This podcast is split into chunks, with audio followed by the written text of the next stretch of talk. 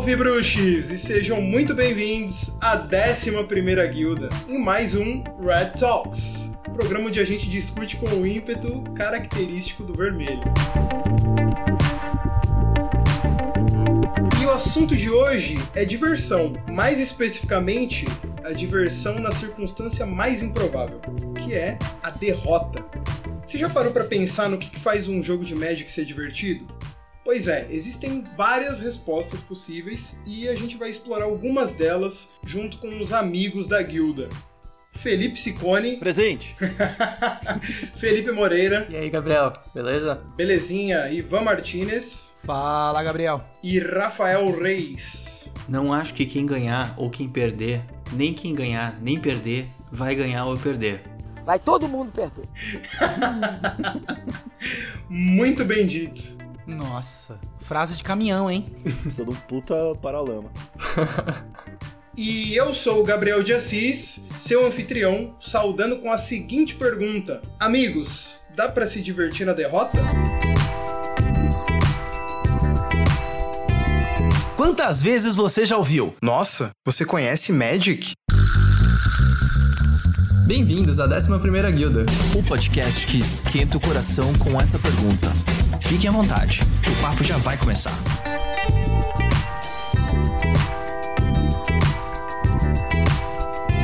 Amigos, dá para se divertir na derrota? Óbvio. Não. Dá. Eu vivo perdendo e jogo há mais de 10 anos. Eu sou a prova viva disso. Mas você se diverte? Muito. Sempre. Só não me divirto quando o amiguinho rouba. Aí, aí, eu, aí eu fico meio salgado. Nossa, isso é trauma de outros episódios já. Que como te traumatizou, cara. Nossa, eu conhecer esse cara aí, meu. Negócio, o bicho vai pegar pro lado dele. É rancor, é rancor, é rancor. É muito rancor. cara, é, se for ver, eu tenho quase certeza que dois terços dos jogos que eu faço eu perco. É a grande maioria. A percepção nossa é bem diferente, mas beleza? Sim, eu acho que 150% dos jogos que tu joga, tu ganha. Nada, mano. O que eu faço aqui no Arena de noite ninguém vê, cara. eu preciso que tu perca pra mim, não na arena. É só você entrar na arena, Rafa. ele perde pra você. é, por favor. Gente, vamos lá. Dá pra se divertir sem perder? Posso, posso abrir? Eu vou falar pra vocês. sem perder dá, sem perder dá. Sem ganhar. Desculpa, desculpa.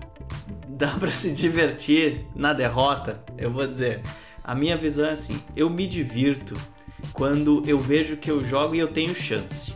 Tá? Vou traduzir melhor pra você. Se eu tô jogando um jogo e o cara me vence no turno 1, sem antes eu baixar um terreno, eu não tive chance, eu não me diverti.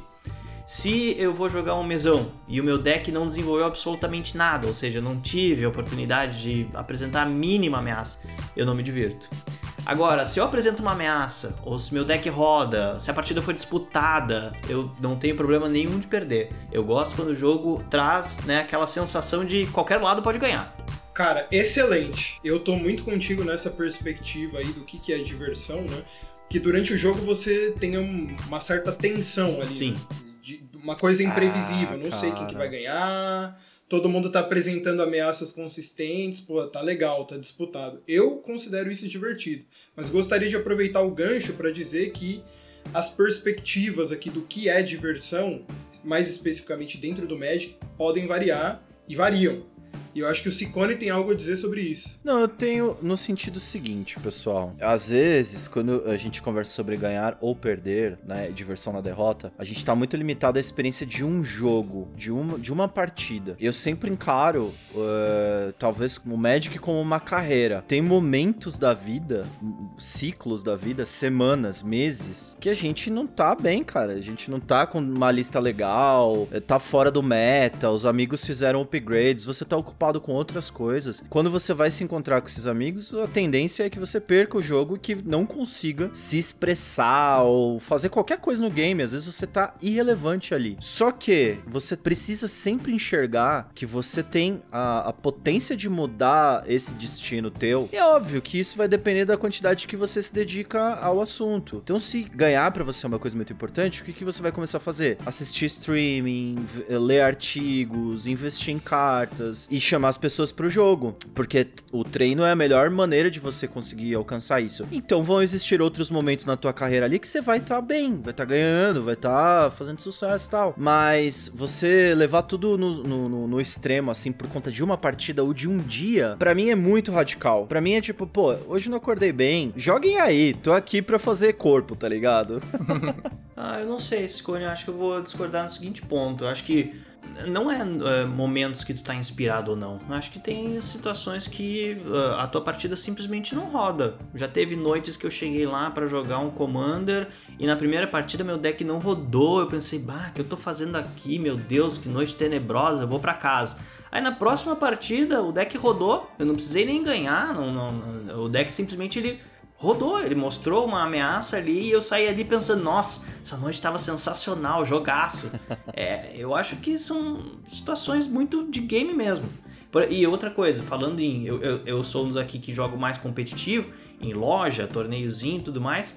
é, várias e várias e várias vezes eu já contei partidas que eu perdi, mas que eu saí da mesa feliz, assim, pensando, nossa, jogaço, foi disputado até a última mágica, foi sensacional. Morri na pilha, matei na pilha, isso pode acontecer. Aprendeu alguma coisa também, né? Exato, exato. Então não, é, perder faz parte. Eu sempre assumo que no duelo eu vou ganhar 50% das vezes, no mesão eu vou ganhar 25% das vezes. Eu parto dessa estatística. Então eu já vou sabendo que eu vou me frustrar uma boa quantidade de vezes. Mas se eu colocar um desafio na frente do meu oponente, e acho que é por isso que eu jogo de burn, que ele nunca faz errado, ele nunca faz feio, né? Sempre deixa o cara com as calças na mão. Então eu sempre saio com, com um sorriso. Ó, me diverti, fiz o que eu pude. Se ganhei ou se não ganhei, é, é consequência. O lance é que você sai de casa, ou, sei lá, liga o Arena, pra jogar Magic. Então é bem isso que o Rafa falou. Se você não joga, se por algum motivo alguém te impede de jogar, porque, sei lá, focou em você no mesão e você não conseguiu fazer coisa, ou se você não comprou terreno suficiente ou só comprou terreno, é a frustração. Porque você Isso. cria a expectativa que você vai pelo menos jogar. Uhum.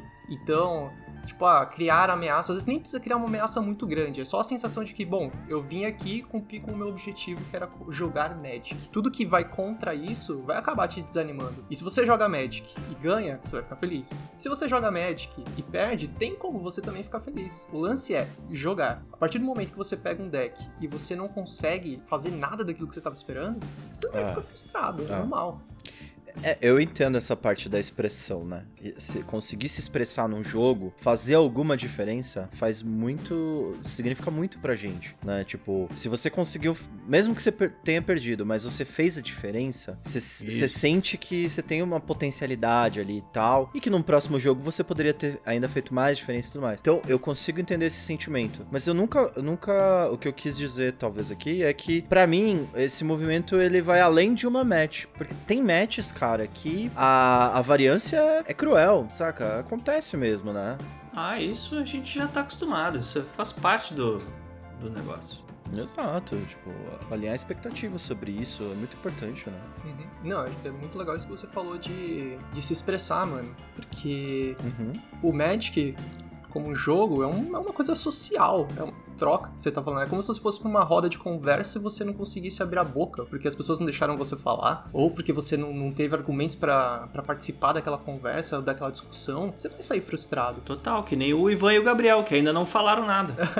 Já que eu vou falar, vou lançar a polêmica aqui. A gente tá falando aqui do Magic como uma forma de se expressar, de trocar, né? É, e que se a gente não maneja a expectativa pra saber que talvez a gente saia pra uma noite de jogo e não consiga fazer isso, é, a gente pode ficar, né? Mal e tal. Então acho que você tem que estar ok com a possibilidade de você não conseguir fazer nada num jogo. Inclusive porque existem arquétipos e estratégias dentro do, do Magic que são normais, sancionadas, correntes, em que o ponto é justamente esse: é você não deixar o seu oponente fazer absolutamente nada. Trazem infelicidade pra mesa. É, é isso aí.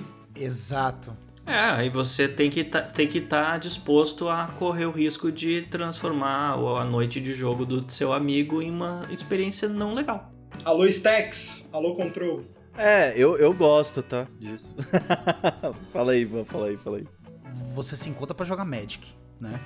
É, e você tem que apresentar uma ameaça, mas assim, eu, eu acho que tem a ver com protagonismo, né? Isso quer dizer que você tem que ser o cara mais competitivo lá do mesão, sempre o cara mais perigoso, não. Mas se em algum momento daquela batalha, daquele mesão, você. Puta, ó, cuidado com ele ali, porque, meu, ó, nossa, meu, temos que acabar com ele e tal. Se em algum momento você foi protagonista, você representou uma ameaça ali que o pessoal ficou com. teve cuidado com você, né? Do tipo, meu, ó, não ataca não, senão aquele cara ali vai te atacar tal. Isso pra mim é divertido. Agora, realmente, como o Rafa falou, você sai de casa, seu deck não roda, você não faz nada, não consegue descer terreno, deu azar. Putz, aí é frustrante. Você fala, caramba, podia ter ficado em casa assistindo Netflix, né? É, é ignorado pelos oponentes. Tipo, ah, cara. Mas ó, outro ponto que também traz muita felicidade é quando você é ignorado pelos oponentes e de repente você dá a volta. Quando ninguém tá olhando, vira pro lado assim. Nossa. Ah, aí é a apoteose. A estratégia de ficar Tipo quietinho underdog. ali, é, você fica quietinho e de repente você dá um, destrói tudo na mesa, dá porrada em todo mundo. Isso falando no mesão. É, isso não acontece no duelo, tá, Felilau? É também, O oponente vai sempre tentar te ganhar. exato, no mesão. É isso, caras. Eu acho que é o seguinte, acho que todas essas experiências aqui que a gente compartilhou e comentou, elas trazem a gente de volta pro ponto da gente gerenciar a expectativa, né? O Magic, como a maioria de nós já sabemos, se você não sabe, fica aí a indicação, é um jogo em que só há um vencedor. Ah, com asterisco, cara. Two-Headed Giant. Kingdoms, Arcanemy. Tá bom, beleza. Acabando com a pauta do cara.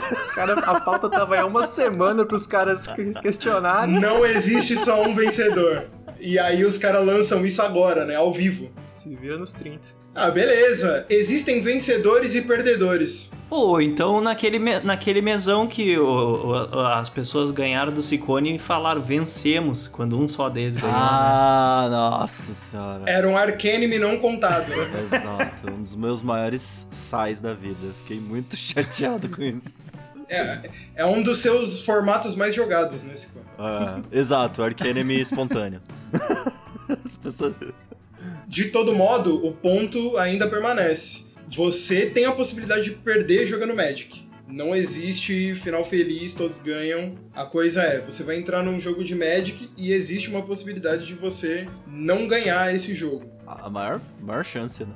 Na real. É, sim. É, acredito que boa parte de você não se frustrar pode ser você gerenciar a sua expectativa já com isso em mente, assim como o Rafa já mencionou aí que ele faz, tal, fala, bom, já parte da estatística de que no mesão eu tenho 25% de chance de ganhar e 75% de que eu não vou ganhar, Uhum. e num duelo, 50% de chance que eu vou ganhar ou perder, enfim. Eu acho que a gente já tirar isso da frente é uma, é uma grande vitória já por si só. E aí eu acho que entra aí na pilha outros objetivos que a gente pode ter ao jogar Magic, né? A gente pode olhar além da vitória ou derrota e estabelecer objetivos autoimpostos que façam com que a gente olhe em outra direção, né? Não apenas ah, vou ganhar, vou perder e tal. Por exemplo, você colocou um conjunto de novas cartas no seu baralho de Commander. E aí você quer testar o funcionamento delas. Uhum. É um objetivo, certo? Aquelas cartas aparecerem no jogo e você usar elas da maneira que, com que você estava esperando é um objetivo que você pode mirar, que não tem nada a ver com você ganhar, perder, enfim. Você está testando ali uma funcionalidade nova do seu baralho, certo? Sim. Tá, mas então se ele não vier naquela sessão de jogo, você vai sair triste? Você não vai ter se divertido? Pode ser que sim. Então, é porque você tá testando várias coisas nessa ocasião. Sim. Inclusive a chance daquela combinação sair. Se não saiu, você sai com. Você aprende, né? E fala, pô, eu já sei o que eu preciso melhorar. Preciso colocar mais redundância, colocar tutor, fazer alguma coisa pra essa combinação sair. Então, quando você tem essas metas, submetas, talvez, esses objetivos menores, essas side quests, você consegue criar um motivo ali pra se divertir mesmo sem levar a partida, né? beleza. E se levar, É o bônus. é um bônus incrível. É, você fala, nossa, ah, você, você confirma. Como é que é aquilo? Você confirma o teu viés, tá Viés de ligado? confirmação. Tipo, viés de confirmação. É. Às vezes o que você fez é horrível, mas você fez e você levou a partida, já era. Você vai se sentir o, o construtor de decks do multiverso, cara. Ninguém segura. Eu tô dizendo que isso aconteceu com, acontece com alguma frequência comigo. Eu testo cada porcaria Aí sem querer eu, eu levo o game e falo, nossa senhora, olha essa sinergia. e nunca mais eu ganho com aquele deck. Mas isso que você falou, Gabriel, de você pensar na, na- gerenciar a sua expectativa e tudo mais, depende muito também do ambiente que você vai jogar, mano. Depende muito das pessoas com quem você vai jogar, se você tem é, o espaço pra fazer essa experimentação, sabe? Então, por exemplo, num, num ambiente que todos seus amigos são competitivos, pensando num mesão ou mesmo num duelo, dificilmente você vai ter um espaço ali pra falar, ô, tô tentando uma coisa nova. Então é alinhar as expectativas não só com você, mas também com as pessoas que estão jogando com você. Ah, sim, sim, concordo, concordo. Eu acho que o ambiente que você tá faz toda a diferença. A coisa é assim, na hora que você tiver nesse exercício de gerenciar suas expectativas com relação a um jogo, você tem que levar em consideração o ambiente no qual você vai jogar ou, sei lá, buscar esses objetivos alternativos, né? E aí eu, eu gosto de usar isso daí para um, um outro gancho, que é o seguinte, como que esses combinados de objetivos alternativos podem ser é, alcançados no grupo, em conjunto, né? Aí a gente entra na coisa do House Rules, né?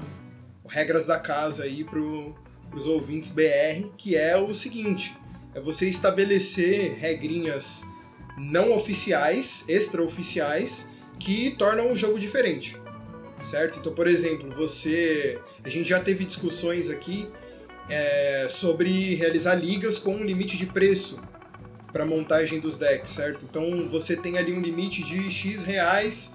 Até esse limite você pode incluir cartas depois disso, ele já está fora de uma certa categoria. É, Isso é um jeito né, de você gerenciar a expectativa é, em grupo né, e dizer, bom, Aqui a gente tem um mecanismo para nivelar todos os baralhos e, em teoria, to toda vez que a gente for jogar, a gente vai ter uma experiência mais equilibrada que vai gerar essa tensão que é divertida para algumas das pessoas, enfim. E pode ser mais objetivo, como você falou, a questão do dinheiro, ou pode ser mais subjetivo, você chegar a um consenso de que, ah, fazer um ranking de 1 a 10 e falar qual o poder de cada deck. Exato. Então pode ser uma coisa mais subjetiva e uma coisa mais objetiva. Uhum. Meter uma, uma ban list Sim. pra aquele grupo, proibir certas cartas, ou proibir. a- Até arquétipos, né, talvez. É, não pode combo, ou só pode agro, coisas do. só pode tribal, coisas do gênero, que façam com que as pessoas consigam nivelar no sentido que as pessoas consigam se expressar através do game, né? Por isso que essas restrições orçamentárias, essas restrições. As, essas restrições são bem-vindas nesse sentido, né? Porque talvez democratize mais ali o que tá acontecendo na mesa. Todo mundo consegue mostrar um pouquinho, a que veio. Acho super bem-vindo, cara. Sim, é o lance de gerenciamento, meu. Ah. Enquanto a gente tava falando antes do gerenciamento pessoal, aqui a gente tá falando do gerenciamento de grupo. Uhum. É o grupo se, se gerenciando ali pra criar um ambiente saudável pro jogo em que, em que, em que né, assim, ninguém fique triste, não, mas acho que todo mundo vai acabar, né? Se desanimando em alguma derrota, Sim. mas e tentar evitar isso ao máximo, pra tentar fazer com que o grupo fique, permaneça saudável. Exatamente. Só o Commander tem esse mimimi, né? Nos outros formatos é, ah, eu quero testar um negócio. Vem, amigão, testa aí, testa aí. testa aí, vai tomar um tapa na orelha aqui em dois turnos, três turnos. E sabe que eu acho isso problemático, Rafa? Eu vou dar um exemplo. Muito tempo, eu, Ferilau, Gabriel, a gente tentou emplacar um formato duelo. E sempre foi ruim pra gente. Porque não é possível é, compatibilizar aquele o, o jogo na cozinha com o que acontece na loja. Sim, E você tem que decidir um caminho, tipo, você sim. quer ser competitivo na loja ou você quer brincar com seu amigo, entendeu? E não tem como, cara, conciliar as coisas. Claro que tem, adota um formato e faz proxy. Você escolhe um deck sensacional dos vários que tem no meta. Pega o Modern, por exemplo, sei lá, deve ter 30 decks diferentes legais pra tu jogar. Proxy é É, isso é uma limitação no que diz respeito ao teu objetivo, né, mano? É. Tipo assim, você pode fazer proxy, só que você não vai jogar na loja, né? Porque o torneio não vai aceitar tuas proxies. tá jogando com os amigos. Não, mas calma aí, tem uma coisa de expressão, né? Eu, particularmente, quando eu tô com um jogo sério, e eu tô dizendo loja, eu realmente gosto de ter a- o deck, aquele que eu tô jogando. A proxy, ela serve como um meio termo pra eu alcançar aquele deck que eu quero jogar, eu quero ter aquelas cartas. Ah, bom, não, claro. Todo mundo gosta de ter as Né? cartas, né? Ambiente de loja é isso aí. Isso, exato, mas você só vai proxiar uma coisa que você pretende comprar. E aí não adianta você sugerir pra aquele seu amigo que não quer comprar, proxiar tal deck pra jogar com você. Tipo, não- não- a matemática não casa nesse sentido. Graças a Já que veio o graças a Urza aqui, acho que veio o, o Commander, formato Commander, porque ele permite é, você transplanar entre os muitos níveis de competitividade das pessoas e também tem um aspecto multiplayer, etc. É, porque senão, só nos deckzinhos de duelo, não ia ter como, cara. A disparidade, ela tende a crescer sempre, assim. A gente passou muito por isso. E gera a, a- a frustração que o Gabriel tá falando, porque um deck num- num- numa capacidade alta dentro do Modern, ele é muito rápido, é muito eficiente. Turno 3, turno 4, se você não interagir, ele leva a partida. Não, com certeza. É, eu, tô, eu tô falando aqui de equilíbrio, né? Eu digo que em ambiente de loja, todo mundo é equilibrado, que todo mundo montou seus decks e vai pro Ultimate Competition. Tu tava me lançando um problema que era, tu tentou com os teus amigos fora do ambiente de loja criar um ambientezinho, digamos assim, um metinha ali de, de, de amigos. Uhum. Por que, que vocês não simplesmente proxiavam todos os decks pra e- emular um ambiente de loja, digamos assim? Ou tinha um constraint que todas as cartas tinham que ser as próprias originais? Veja bem, na loja é mais fácil tu achar o equilíbrio porque ele tá nivelado por cima. Agora, entre um, um metinha próprio ali é muito mais difícil de achar o equilíbrio. Sim, sim. Sim. Mas, ela, mas até, até certo ponto é, é divertido tentar achar esse equilíbrio. Eu falo isso porque né, nessas partidas que eu tive com o Ciclone e com o Gabriel, eu tive muito disso, de pegar um deck de um colega nosso que tinha parado de jogar e começar a mexer nele até achar um equilíbrio. Então era um deck de soldados, todo branco, e aí eu comecei, sei lá, pra jogar com o Gabriel que tinha um deck de, de goblins. Extremamente, tipo, me batia muito fácil e tal. Até que eu descobri o sideboard, olha só que descoberta incrível. E eu coloquei um Core Firewalker e desligava o Gabriel. Acabou, Gabriel. Nossa senhora, cara. Deus me livre essa corma. Bom, bem-vindo ao ambiente de loja. É, é corrida armamentista. Você não tinha o Core Firewalker, botou o Core Firewalker, é exatamente o que acontece na loja. Bem-vindo.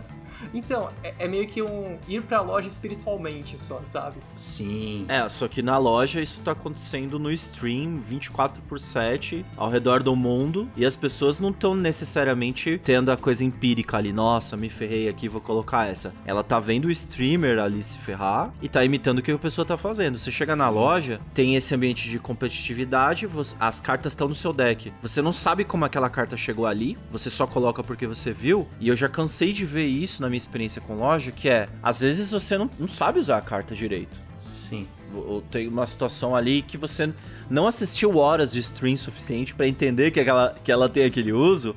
E você é debochado pelo seu oponente. Nossa, você tem essa carta, não sabe usar?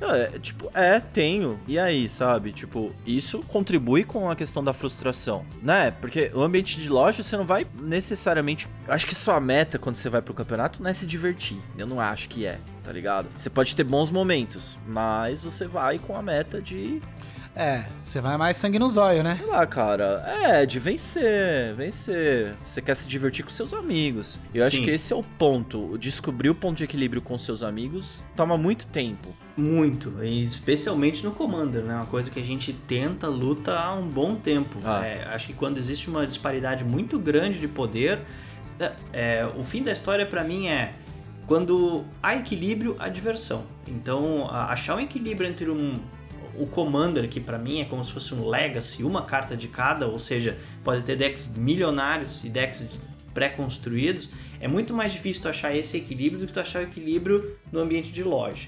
E o ambiente Sim. de loja, eu, eu, eu posso dizer pra vocês que eu me divirto indo na loja, competindo, vencendo e, ganha- e perdendo. E às vezes, quando eu tô no Commander, se eu vejo um Commander desequilibrado, seja o meu que tá acima ou o meu que tá abaixo, ou de alguém que não tá também a par com o resto da mesa, eu sei que a pessoa não se divertiu ou eu mesmo não vou me divertir. Então, pra mim, o conceito de diversão tá muito atrelado ao equilíbrio. Mas sabe uma coisa interessante você falando, Rafa? O quanto que você calibra a tua expectativa pra um e pra outro, saca? Quando você vai para um campeonato, eu não sei, meu caso, você diz aí, mas eu calibro a minha expectativa no baixo do baixo do baixo do baixo. Porque eu não sei se meu oponente vai ser gente boa, não sei o quanto que o deck ali, por mais que eu tenha feito escolhas e estudado, não sei quanto que eu vou passar ali no teste. Então, eu sinto muito um ambiente muito hostil e tento ir conquistando ele muito aos poucos, muito aos poucos, né? E então a minha expectativa é muito baixa. Quando eu vou para uma quinta noite jogar Commander com os meus amigos, a minha expectativa tá muito alta de diversão, tipo, nossa, hoje eu quero me divertir, sabe? então é por isso que eu acabo até preferindo jogar com os meus amigos e manter um, um grupo de jogo, justamente por isso é mais light pra mim. A gente já fica sob pressão constantemente no nosso dia a dia, seja como estudante ou como profissional. Então, na hora do, do, do jogo, eu gosto muito dessa sensação de estar no ambiente familiar. E aí eu gosto de testar o, o encontro do equilíbrio, que é tortuoso também, né, na questão do Commander. Mas como o Gabriel colocou, a gente pode criar regras da casa que facilitem, né, que calibrem para você encontrar mais rápido esse equilíbrio, né? Exatamente, cara. E aí eu acho que a mensagem que a gente leva de tudo isso daí é o seguinte: quanto mais as pessoas se divertirem, mais elas vão ter vontade de voltar e continuar jogando, sabe? E você nivelar isso, essa diversão pela vitória ou derrota, não simplesmente não é sustentável, né? De fato, não. justamente pelo fato de que você vai acabar perdendo inevitavelmente. Aqui a gente tentou expor algumas é, estratégias para que você, enquanto jogador ou enquanto grupo de, de jogadores, seja consciente disso e usem essas, esses pontos que a gente levantou aqui para conseguir se divertir apesar dessa questão de vitória, derrota e tudo mais. Beleza? Mas antes da, da gente se despedir e fechar aqui, eu gostaria de fazer um bate-bola jogo rápido com vocês, lançando a seguinte pergunta. Qual que foi a derrota mais divertida que vocês já tiveram? Hum, boa pergunta. Vocês fazem essas perguntas, eu tenho uma memória péssima, então eu sempre tento puxar o mais recente. Ah. O mais recente foi, foi o deck que o Ciccone fez um, um Brawl de Magda. Foi recente, assim. A gente tava jogando. Nossa, foi ontem? Tipo, ontem. Foi, foi ontem, foi ontem, olha aí. E, meu, foi divertido pra caramba, assim. Eu perdi, eu a gente jogou acho que umas quatro partidas, eu perdi duas, ganhei duas. E ver o deck rodando, interagindo, começando a entender as interações daquele deck e tal, e conversando e trocando ideia ao mesmo tempo, pra ele explicar o que, que ele tava pensando em usar tal carta, ou carta X ou Y. Pô, meu, me diverti pra caramba, assim. Foi o lance da descoberta enquanto eu jogava, o, jogava um Brawlzinho. Excelente, cara. Eu lembrei da minha. Fala aí. A minha foi eu jogando um mesão contra um amigo nosso que tem um deck temático do Nicol Bolas. O deck dele é cheio de maldades, mas ele é tão temático, tão legal, que cada carta de maldade que ele joga tem a arte do Nicol Bolas, ou o Nicol Bolas fazendo alguma coisa maldosa, e descarte, e dano e toda, e que a gente apanhava e pensava assim, nossa, tá doendo, mas tá com estilo, cara. Que legal. Pô, o deck do cara tá bacana demais. Bah, foi uma história muito. Foi uma história muito bem contada. Foi muito legal. Se é pra apanhar, tem que apanhar bonito. Excelente. E aí, Ivan, e você? Nossa, eu lembro de um mesão que. Nossa, foi assim. A partida durou umas 3, 4 horas. Caraca! Teve uns. Meu, durou muito tempo. Ah, teve uns quatro board wipes, assim. Teve muito board wipe. Tipo, a galera ia lá, lotava o Battle. lo- lotava a mesa, board wipe. Lotava a mesa, board wipe. E era sempre um dos quatro que tava sempre é, é, forte. Puta, esse cara é forte. Limpa a mesa dele. Ah, o outro ficou forte. Limpa a mesa dele. E aí eu lembro que nessa partida eu consegui deixar todo mundo com um de, um de, um de vida. E eu morri. Aí, aí a, a, a pessoa seguinte foi lá e deu um. Deu, de- a- matou a outra, depois a outra foi lá e matou a outra. Apagou uma bituca de cigarro na cara É, do outro e matou É, ele. foi tipo isso, foi, meu. Você dá a martelada do Thor e não mata ninguém. Aí o cara vem, dá um peteleque e mata, assim, mas foi divertido. Foi muito legal, assim. Muito bom, mano. Da hora, mano. Eu conto a minha rapidinho, Gabriel. Teve uma. Você tem? Tem derrota? Nossa! Oh! Ninguém nunca viu. E vou dizer, Vou dizer, essa foi uma partida de Arcanime oficial, com o baralhinho de Arcanime ali do lado. E eu era o Arcanime. Ah, claro. Mas os meus oponentes, é 3 contra 1, né? Esse formato. Os meus oponentes estavam tão empolgados, tipo, lutando, e eu consegui fazer o papel de vilão com aquele deck e tal. Se pá, eu tava jogando até de Kozilek, que já é vilão por si só.